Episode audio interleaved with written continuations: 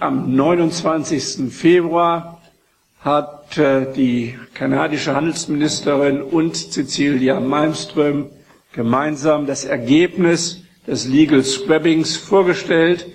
Und äh, wie Wunder, in diesem Legal Scrabbing ist ja der Investitionsschutz fundamental verändert worden. Das ist ja eine ziemlich singuläre Operation gewesen. Ich kann mich jedenfalls an kein Handelsabkommen erinnern, in dem während des Legal Scrabbings äh, fundamental solche Veränderungen durchgeführt worden sind. Gleich am Anfang der Sitzung gab der Vorsitzende des Ausschusses Bernd Lange den Ton an bei seiner Vorstellung des Themas, der wohl endgültigen Fassung des CETA-Freihandelsabkommens zwischen der EU und Kanada. In der darauf folgenden Diskussion ging es hauptsächlich um die Frage des in letzter Minute überarbeiteten Investitionsschutzkapitels. Ursprünglich war ein privates Streitschlichtungsverfahren vorgesehen, kurz ISDS auf Englisch, wie bei rund 100 anderen Freihandelsabkommen zwischen der EU und Drittländern. Mit diesem Verfahren dürfen Investoren eines Staates den jeweils anderen Staat vor einem privaten Schiedsgericht verklagen, sofern sie sich von einer Maßnahme des anderen Staates diskriminiert oder ihre Gewinnerwartungen dadurch gemindert sehen. Diese Sondergerichtsbarkeit für Investoren wurde bei den Protesten gegen das viel berühmtere TTIP-Abkommen zwischen EU und USA besonders scharf kritisiert die öffentliche Kritik veranlasste das Europäische Parlament dazu, gegen die Einrichtung solcher Schiedsgerichte Stellung zu nehmen.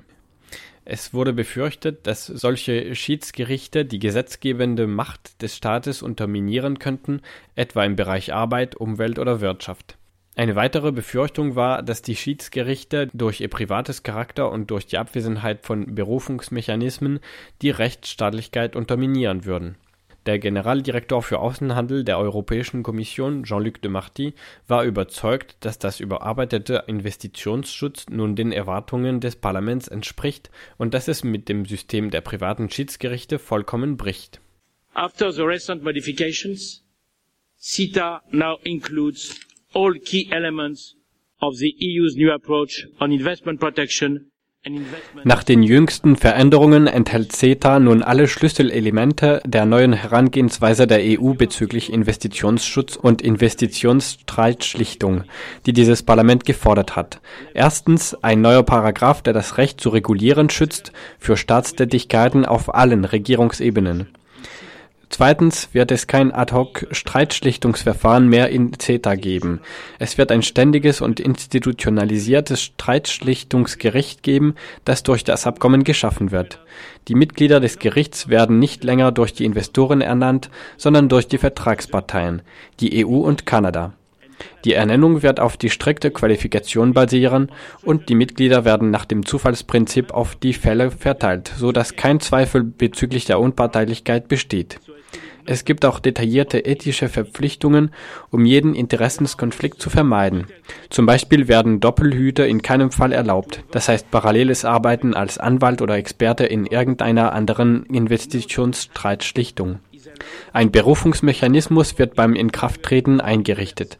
Ein solches Berufungsmechanismus ist vergleichbar mit denen im inländischen Rechtssystem.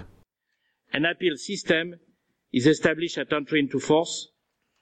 Such an appeal system is comparable to the ones in domestic legal systems.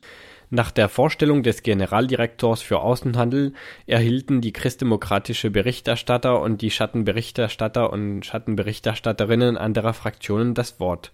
Christdemokraten, Konservativen und Liberalen waren zufrieden mit dem vorgestellten Verhandlungsergebnis und zeigten sich besonders eifrig, das Abkommen so schnell wie möglich zu verabschieden der Schattenberichterstatter der zweitgrößten Fraktion der Sozialdemokraten zeigte einerseits Zustimmung für die Veränderungen im Kapitel Investitionsschutz, wollte sich andererseits nicht zu weit aus dem Fenster lehnen, was die Bewertung des ganzen Abkommens angeht.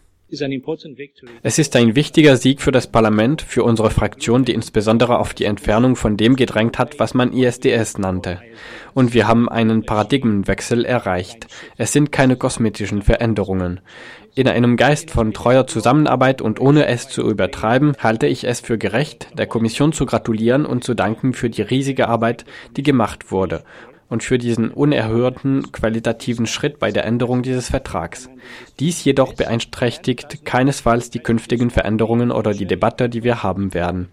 Jetzt müssen wir zum Abschnitt kommen, wo wir CETA und seine Vorzüge als Ganzes beurteilen, vielleicht weniger von einzelnen Kapiteln besessen. Es kann woanders Positives oder Negatives geben, aber wir werden unsere Verantwortung wahrnehmen und den Vertrag als Ganzes beurteilen.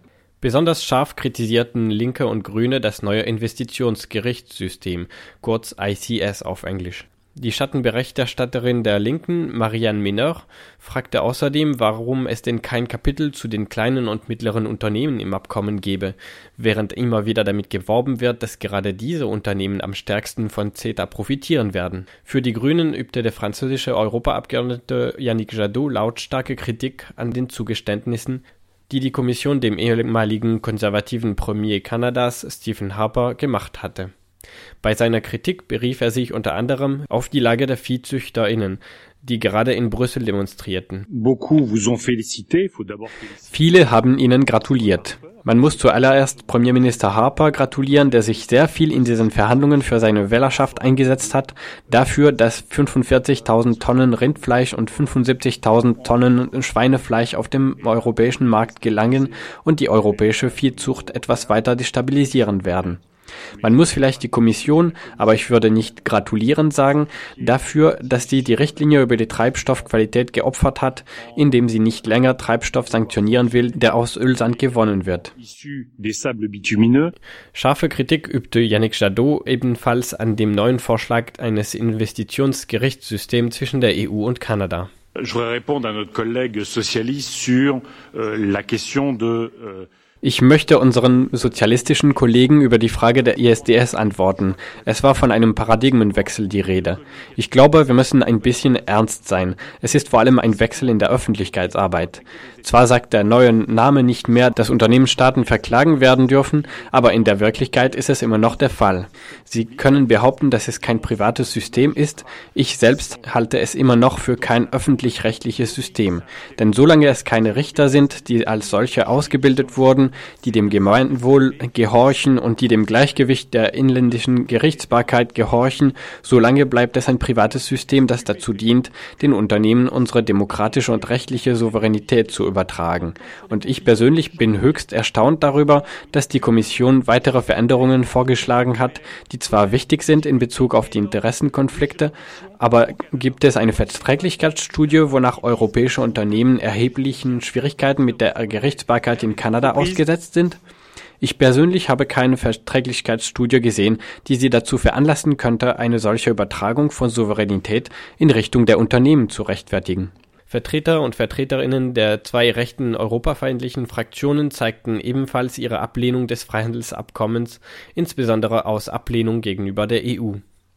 In diesem Kontext wird die Zustimmung oder Ablehnung des Europäischen Parlaments zum CETA-Abkommen wahrscheinlich, wie so oft, von den Sozialdemokraten abhängen. Diese sind offenbar in dieser Frage gespalten oder nicht festgelegt, wie wir früher in der Äußerung des sozialdemokratischen Schattenberichterstatters hören konnten. Trotzdem kamen bei der Fragerunde am Generaldirektor für Außenhandel deutlich kritische Fragen seitens der Sozialdemokratin Marie Arena. Was rechtfertigt die Existenz von ICS zwischen der EU und Kanada? Inwiefern ist die kanadische Justiz so schwach, um einen Schutz von europäischen Investoren zu rechtfertigen? Lassen sich die Ausgaben für das ständige Gericht wirklich rechtfertigen, das von uns und von Ihnen bezahlt wird?